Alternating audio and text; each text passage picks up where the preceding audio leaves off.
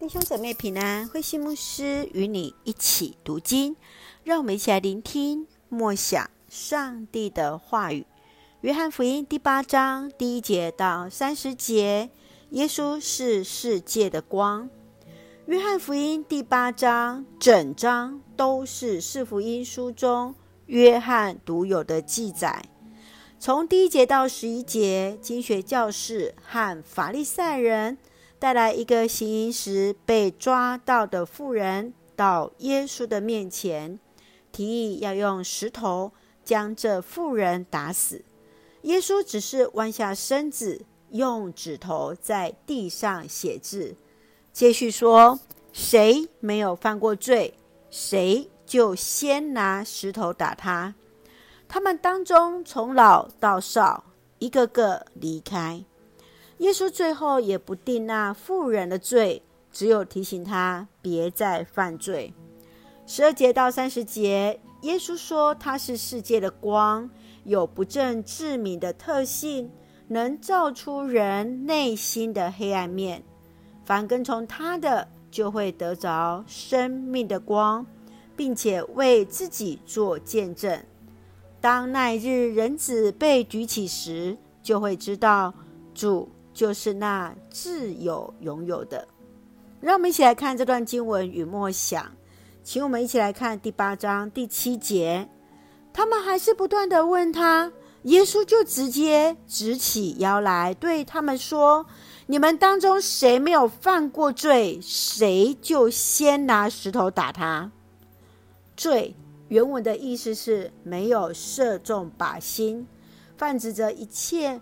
没有符合上帝圣洁良善的标准，没有命中上帝所设立的目标，罪使人与上帝隔离，最终也是死亡。经学教师和法利赛人精读上帝的话语，深知上帝厌恶罪，只是不相信耶稣。只是那另外一个男人在哪里呢？此时的他们只想刁难耶稣，要以法律为工具，以富人的处境为手段，要来陷害耶稣。他们带了一个行淫时被拿的妇人来让耶稣裁决，看似一个现行犯，按着摩西律法，就是直接用石头打死妇人，但却会违背摩呃罗马的律法，因为。犹太人他们没有权利来治人的死罪。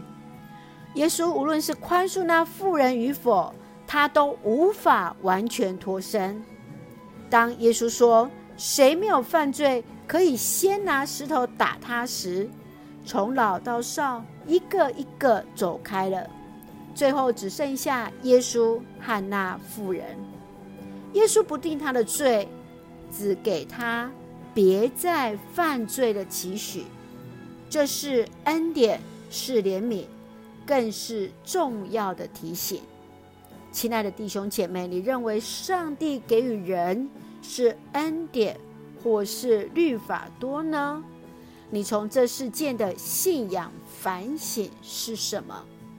愿主来帮助我们，能够跟随上帝的心意而行。